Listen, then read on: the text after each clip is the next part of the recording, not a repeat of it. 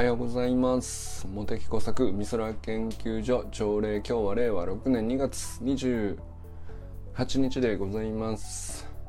まずね砂塚森忠さんお帰りなさいませ。あの砂塚森忠さんがどこにどこずっとどこにいて、え、どこに帰ってきたのかあの間もなくサロンに報告くださるそうでありがとうございます。めちゃくちゃ楽しみにしてます。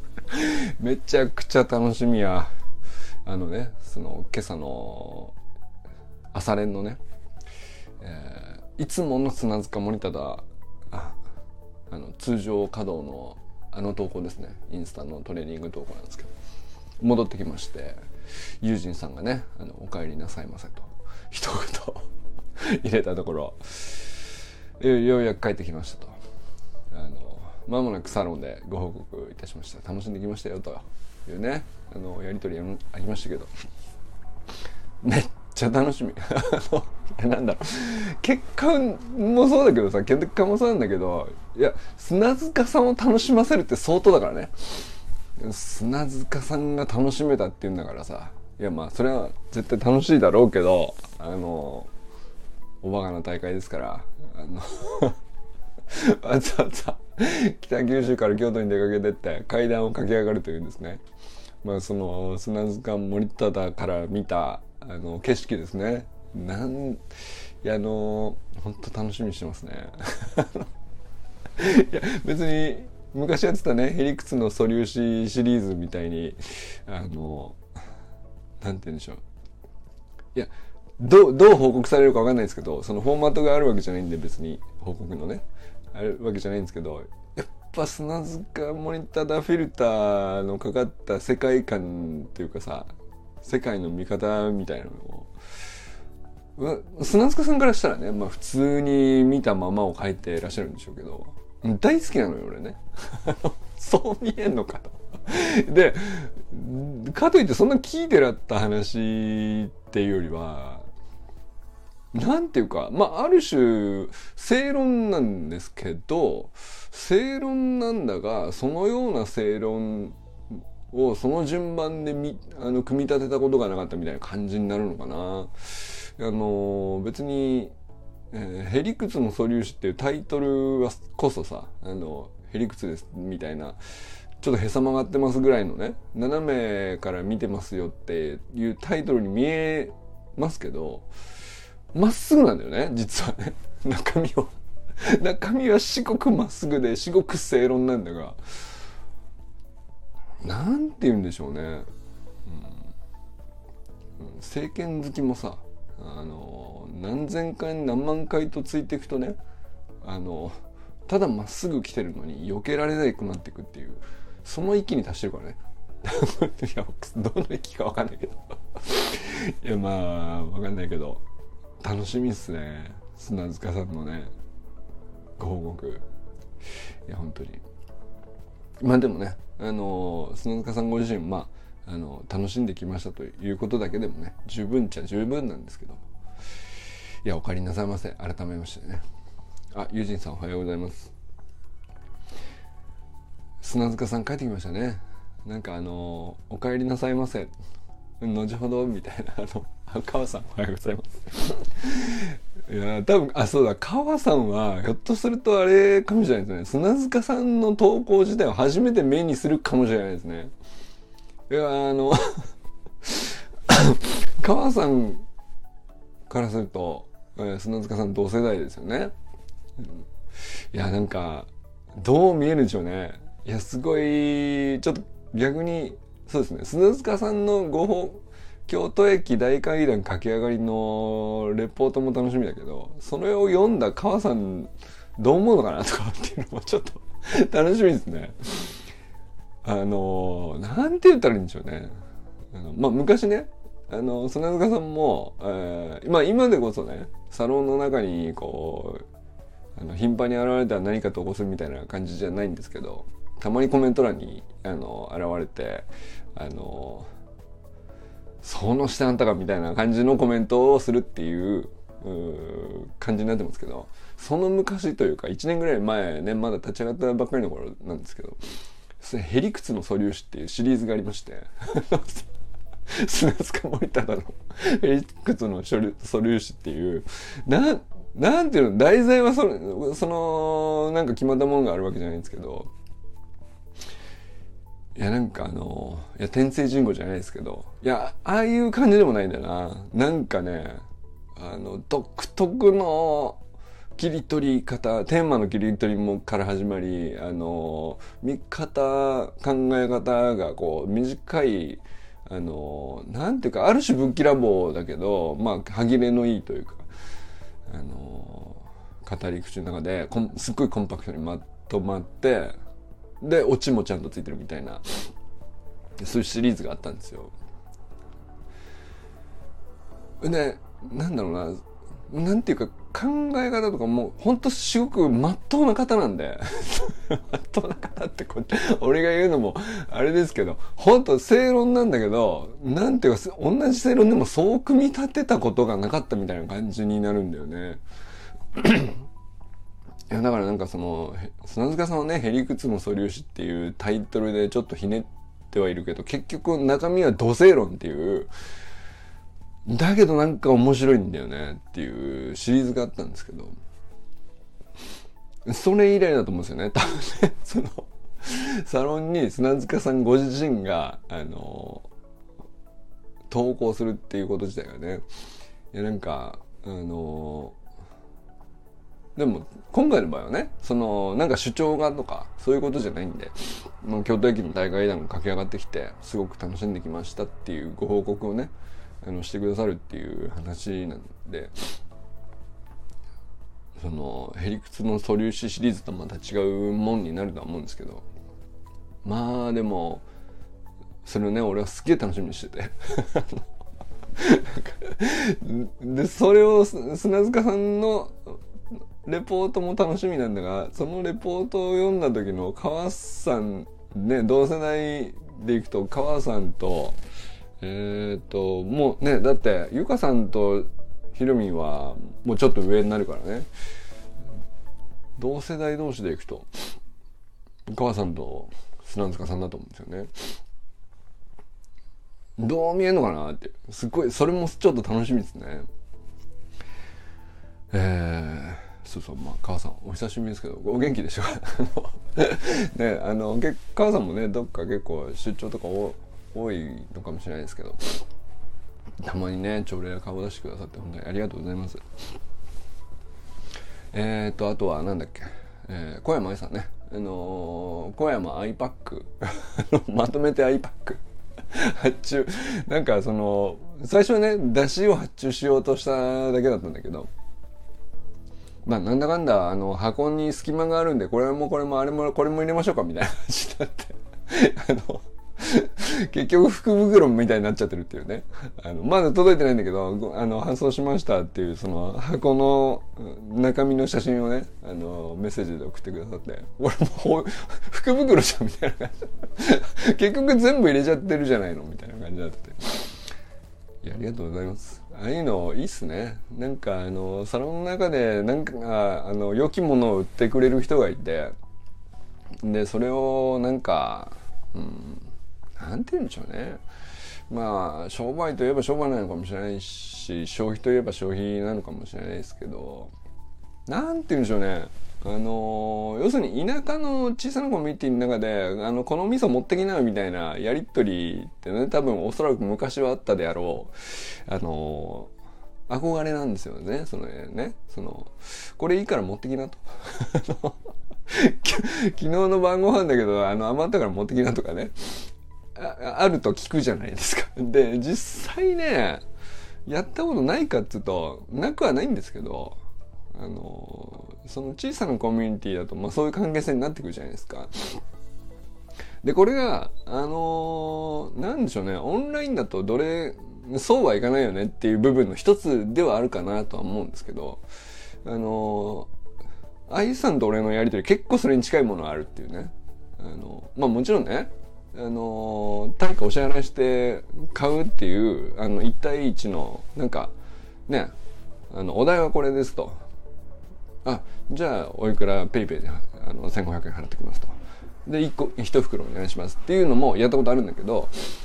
まあなんかそれはそれでいいとしてあのまあざっくりあのこれぐらい払っとくんでそれそれに見合った何かしら良きものを見つけろって iPack でっていう その感じにしたらモリモリになってはるかに超えてるっていうね。いやなんかあのそのやりとりっていうそれってもうなんか定価はいくらですみたいな世界じゃなくてさあの全くなんていうかお金が動いてないわけじゃないけどなんていうかお互い気持ちで動いてるっていうか部分が少なからずあるわけじゃないですか。なんかあの理由としてはね、その、あやさん側からしたら、まあ、その箱詰めする時の隙間に、なんかこう、隙間がもったいないし、ごが、あの、干渉剤代わりに、これも入れとけばいいんじゃないっていうのもね、それはそうなんだと思うんですけど、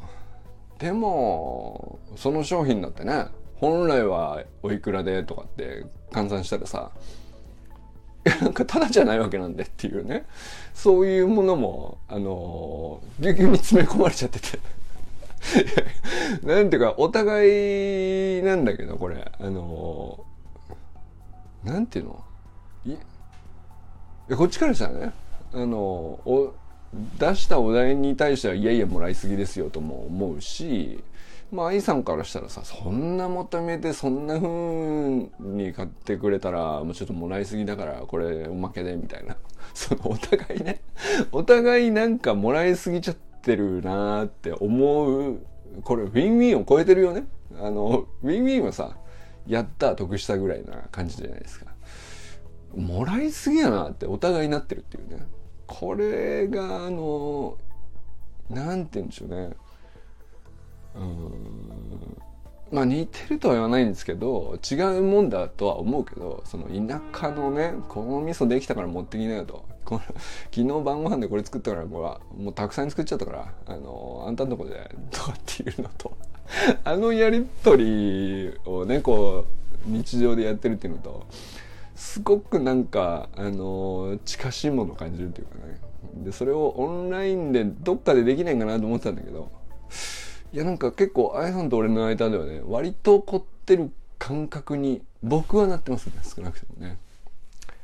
いやまずねまだと届いてないんで届いたらねちょっとね一品ずつ紹介します。あのこれ入ってましたと。あの頼んでねえんだけどこれ入ってましたみたいなやつで、あのいろいろ入れてくださったみたいなんで。いや本当にありがとうございます。あとはなんだっけ。まああの今週もいろいろありましたけどってまだ今週、うん、まだ水曜日か。いろいろありましたけどっていうほど過ぎてないか。あのそうだ忘れてた。あの昨日ねその周平さんのスタイフの話をこう振り切れずにちょっと終わりあの終わっちゃったんですけどまあき昨日一昨日か。一昨日の夜のスタイフで周平さんちょっと久しぶりに、まあ、出張先でね、あのお時間ある感じでこうゆっくりはい話されてたんですけど、まあ、結構いろんなこと話されて、まあ、まずその花粉症つらいですっていうね話から始まり。あとは結構ね出張先に本をたくさん持ち込んで今これ読んでるあれ読んでるとかあの健太さんから紹介されたあれも持ってきますよとか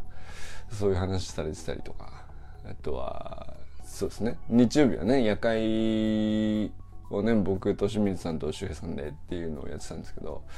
途中から周平さんあのおとなしくて全然うんともすんとも言わないなと思ったらまあ案の定寝落ちしてたっていうねあの話だったんですけど。あのいやまああの全然言わなくても知ってたしやっぱりねとすら思わなかったですけど。あのいやいやなんかそのちょっと申し訳ないみたいなことを言ってくださってましたけどいやもうむしろねあの寝落ちするぐらい心地よくなるぐらいのところでねあの僕と清水さんの話を聞いてくださってたんだらもうこんなねあのハッピーなことないですよ。あのいやだってなんていうの？もううん世の中ね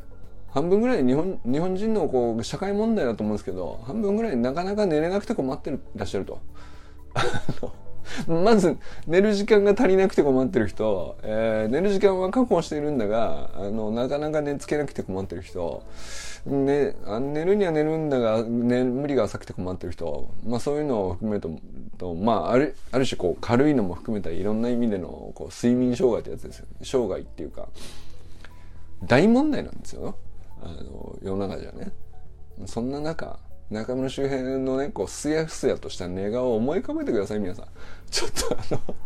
幸せなことじゃないですか そしてそのあの寝入りまあ周さんねもともとどんな状況でもお休み3秒だって言ってましたけどその寝入りのところにねあの我我々というかさ、まあ、サロンメンバー同士の本当たわいもない話をねこう聞きながら聞いてるつもりが気づいたら朝でしたみたいなね。あの寝落ちし気持ちよく寝寝落ちしてましたと、まあ、そこに睡眠導入のお役に立てたんだとすればね、まあ、こんなありがたいサロンの使い方ないですね。別にそんなそんな機能を歌ってるサロンじゃないんだがあの いやサロンに入ってるおかげであのすやすやと寝れましたみたいな 聞いたことないんだよそんなサロンは。あのいろいろ世の中ありますよサロンはね。ネイルサロンだとか謎あのヘアサロンだとか。あのみんな機能が素晴らしいんですよ。でその機能を果たすための技術を日々みな皆さんねあのサロン開いてるオーナーさんたちはこうサービスの試行錯誤をしてですね技術を磨いていらっしゃってあの維持してらっしゃるサロンがほとんどのはずなんだけど、まあ、オンラインサロンにしたってですねまあ、いろんなこう、まあ、ノウハウを提供したりだとか、まあ、橋の学校のオンラインスクール自体そうですよね例えば。あとはなんなんでしょうねまあ僕もいろんなサロン入ってますけどオンラインサロンね。まあ基本的にこういうことで楽しめますとかこういうことで役に立ちますとかあのこういうつながりを生み出せますとか。あ何でもうん案内に書かれてたりするものなんですけどその案内通りの中身なんですよ大体。でいやまあそりゃそうだろうと。思うんですけど、まあ、我がサロンに関しては案内一応ねあるんですけど一応オーダーフリーのサイエンスカフェってことになってるけど。まあそれを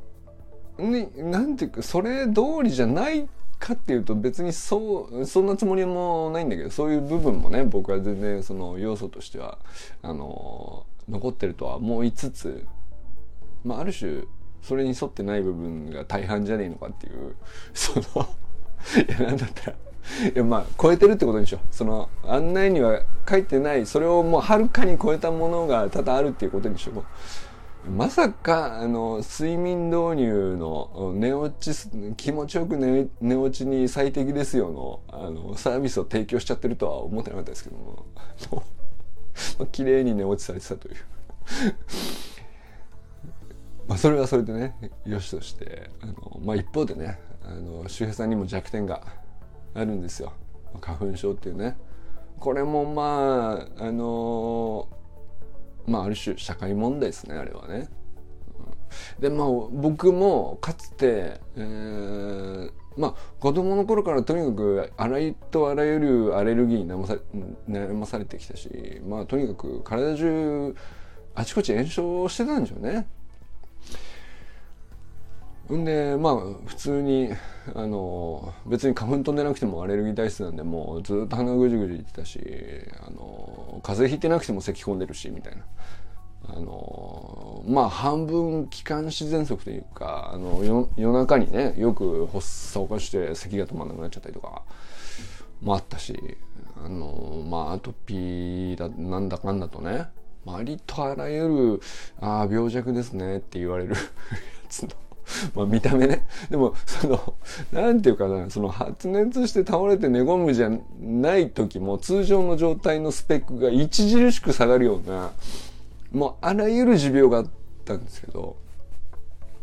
で、まあ大人になったら治りましたとか、そんな簡単、そんな簡単にいかないんですよ。ずっとなってたんで。えー、で、まあ花粉症もね、あの、時期が、それに加えてさらに上乗せしてさらに花粉症が重度のやつが来るんでまあもうなんていうか生きた心地がしないというか 春ってね。あの桜桜綺麗だねって落ち着いて見れた記憶がないですねはっきり言ってね。あのいやそれよりも何よりもなんか俺世の中が真っ黄色に見えるんですけどみたいな。そのスギ花粉で。っていうぐらいそのまあひどかったんですよね。なんかもう、うん、まあだから半分喘息の気管支の弱さもあったんでしょうけどもうとにかくくしゃみなのか咳なのかよくわからないぐらいもううん止まんなんていうの咳込み出してあの止まんなくなると思う。だから鼻水が出ちゃって痒くて止まらないぐらいな話っていうのは俺からするとそれで済んでるんだったらまだ軽いじゃないと思えちゃうぐらいなんですよ。でそれくらい重度だったんですけどなんかねあのここほんと数年なんですよね。か、まあ、完全にね治ったかっつうと別に今でも別によく鼻出たりしてるし鼻炎が残ってるっちゃ残ってるんだけどいやこんなんでいいんだったら別にかあの噛めば済む程度のこの程度で普通にしてられるんだったらもう全然いいです。いくらもうこんなんだったらっていう。そう思えるぐらいもうものすごい劇的と言えると思うんだよな。これぐらい変化って。でよくわかんないんですけど原因は。まあまあもちろんね、あのこの数年で始めたこといろいろあるんで良かれと思ってね、うん始めたことあるんでこれがいいですよっていうのは特にわかんないけど。まあまああの運動はさあの始めたっつっても周平さんもともと知ってるわけなんだよとか。あとはこれ何かなって考えてたらあの数年前にあの橋山君のね畑真由美先生のあの一緒にお仕事されてる先生で本間涼子先生っていうんですかね。あの副腎疲労についての本を出されてる方がいらっしゃって。でその人の本読んであの、まあ、いわゆるグルテンフリーがいいよっていう話なんですけどまああの内臓の、まあ、いろんなこう疲労がかかっていく結構根っこのところにねあのまあ小麦が原因の人結構いるんじゃないのと自覚症自覚してるわけじゃないんだけどあの一回騙されたと思って小麦一回1ヶ月でいいからあのやめてみてって。であのまあそんな感じの趣旨の本なんですよね。グルテンフリーっていうかまああの小麦の取りすぎでねあの結局グルテンっていうタンパク質があの腸内の腸壁をかなり痛めつけてしまうので、まあ、それで、まあ、あらゆる免疫が異常な応答を示したりとか、まあ、免疫が下がっちゃったりとかいろいろあるんですけどあのまあ、その趣旨が書かれてそれはね花粉症対策としてグルテンやめたらっていう話ではなかったんだけどそれ読んで結構ね一回一時期あの真面目に読めたことがあるんですよね。でそれ以降まあちょくちょく別に今はねパンも食べるしあのなんでしょうパスタもたまには食べるしぐらいな感じで別に厳密にグルテンフリーを貫いてるとかっていう話じゃないんだけど一回かなり12ヶ月ぐらいだと思うけど徹底して排除した時期があってそれは結構良かったかもしれないです。っていう話をねちょっと周平さんにも昨日お伝えしたんですけど。でなんかまあね結局複合的なことなんでその免疫とかのシステムとかってすごい複雑な仕組みだしまあこ小麦一つだけこうちょっとやったからっつってあの完全にねはい翌月良くなりましたっていうこともまあなかなかないかもしれないけど試してみる価値はあるですよね。あんだけしんどいんだから。あんだけしんどいんだから。そう。まあかといってこれ意外とねその小麦を完全に断つみたいなのってあのたとえ1ヶ月といえども期間限定で1ヶ月でも2ヶ月でもあのやってみる価値はあるんだけどそれぐらい短い期間でもこれね結構むずいんですよね。これも入っちゃってんの？っていう そのありとあらゆるところに あの忍び込んでたりするものでまあ明らかにこれ小麦だよねっていうね。そのパンとかだったらそのパスタとかねピザだとかあのお好み焼きたこ焼きとかってまあ明らかにこの小麦粉を入れてこうやって作りますよってなってるんでそれはさじゃあちょっとこれはさあの減らしてみようかなって思いやすいんですけどそうじゃなくてさあのまあ、意外とねそりゃ小麦だろうって分かっちゃえば何のことないんだけどお菓子とかさあのケーキだとかうんそのなんて言うんでしょうね。自分が食べたくって食べようとしてるものだったらまだねあの意識できしてあのあじゃあまあやめとこってできなんかないんだけど付き合いで出てきたりとかあのテーブルに小菓子で置いてあったりとかそのあとは食事でもなんか衣だの何だのとかあのムニエルだのフライだの何だのってそのちょっとした料理のちょっとしたところに実はこの料理法このレシピの中で実はこういう小麦粉の使い方しれっとしてんですよねみたいなやつっていうのはこれありとあらゆるところにあるんですよね。でそれをあのー、それすらも完全に排除していくっていうぐらい徹底しましたね。そうすると結構料理に詳しくなるっていうね作り方に何だったらレシピに。あの作れなくても、うん、レシピとしてこういう作り方してるよなとかっていうところを理解しないと小麦が入ってるかどうかが分かんないんで。とかね。あとまあそのももちろん既製の製品で買ってあの裏読んだら小麦粉入ってるみたいな意外と入ってるみたいなのもう無数にあるからね。あのなんだったら結構びっくりしたのはあの醤油とか味噌とかああいうのも何気に小麦粉小麦を使ってたりするからね。あの使ってないのもあるんだよ。その大豆だけでやってるのもあるんだけど結構難しいよそれだけを選ぶって。とかね。もうそこのレベルまでいくたらあの、まあ、そこまでする必要あるのかはちょっと分かんないんだけど。まあでも一回ね徹底しようと思った時があったんですよね。その時にこんなに満ち満ちてんのかと。隅から隅まで全部小麦に見えてくるっていうね。あの避けようと思うとこんなにあるあふれちゃっててこれ無理じゃないって一回思ったことあるもんね。あのそれくらいなんだけどまあでも、まあ、まずはねその大きいところからとりあえず避けてってあのー、まあ最初の1ヶ月だね。あのまあ、プラスやっぱりお酒もあんまり増やさない方がいいんでしょうね結局ね。あの結局炎症反応なんで簡単に言ったらねそのまあどんな症状であってもさ。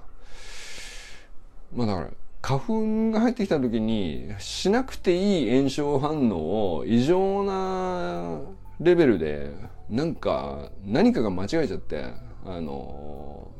サイレンが鳴っちゃうっていうね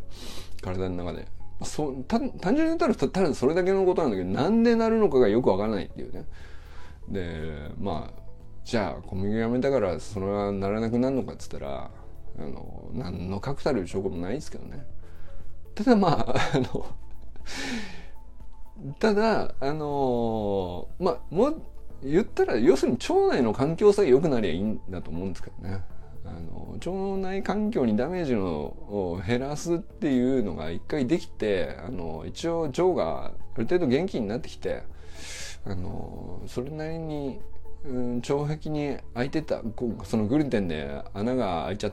開いちゃうっていう仕組みがあるらしいんですけど。まあその開いてた穴がちょっとこうちゃんと塞がってきてある程度こう免疫機能がその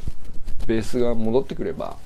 まあその異常な炎症反応みたいなのも少なくなるんじゃないかなというような理屈っぽいですねどうやらね。あのまあもともとはその僕はその畑先生のつながりの本間良子先生っていう人の本で読んでたのは、まあ、副腎疲労っていう内臓系の疲労がこう全身の倦怠感だとかそっちにつながっちゃうんでよろしくないよっていう、まあ、そういう趣旨の本で別に花粉症対策の本じゃなかったんですけどまあでも結局うんいろんなことにつながっちゃうんですよね。その副腎疲労で倦怠感で済みゃいいんですけどそれこそその無駄に炎症を繰り返すみたいなのもまあだからある人にとっては花粉症で出るだろうしある人にとってはそのねあの感染症にあの異常にこうもうかその軽い発熱で済むはずのところがもう異常に長引いちゃったりとか、まあ、そういうことも結構ねあの根っこは要するにたどったらさ、まあ、最初の原因があの花粉なのかウイルスなのか細菌なのかとかっていうのはそれが原因なのは原因なんだけどそもそもの根っこの自分の免疫機能のメンテがあの実はそれで良かったんでしたっけっていうところに立ち返った方が話は実は全体としては良くなるよねっていうような話の趣旨だったと思うんですよね多分その本に書いてあったのね。でなんかそれ結構なんか僕の中ではねなるほどなと思って一時期やって、まあ、その後別になんか今は全然厳密なグルテンフリーとか全然やってるわけじゃないんだけどまああんまりそもそもでも好まなくなりましたよねあの好んで食べたいなってあんまり思わなくなったんで量自体はベースとして減ってそれぐらいのまあだから美味しいから食べようかっていうのを我慢するようなことは今全然ないんだけどあのまあだから日常的にあんまりにもバクバク食べ過ぎてたんでしょうね結局ね。だからそれで痛めつけられちゃってた腸壁が一回戻れば割と元の普通のねうん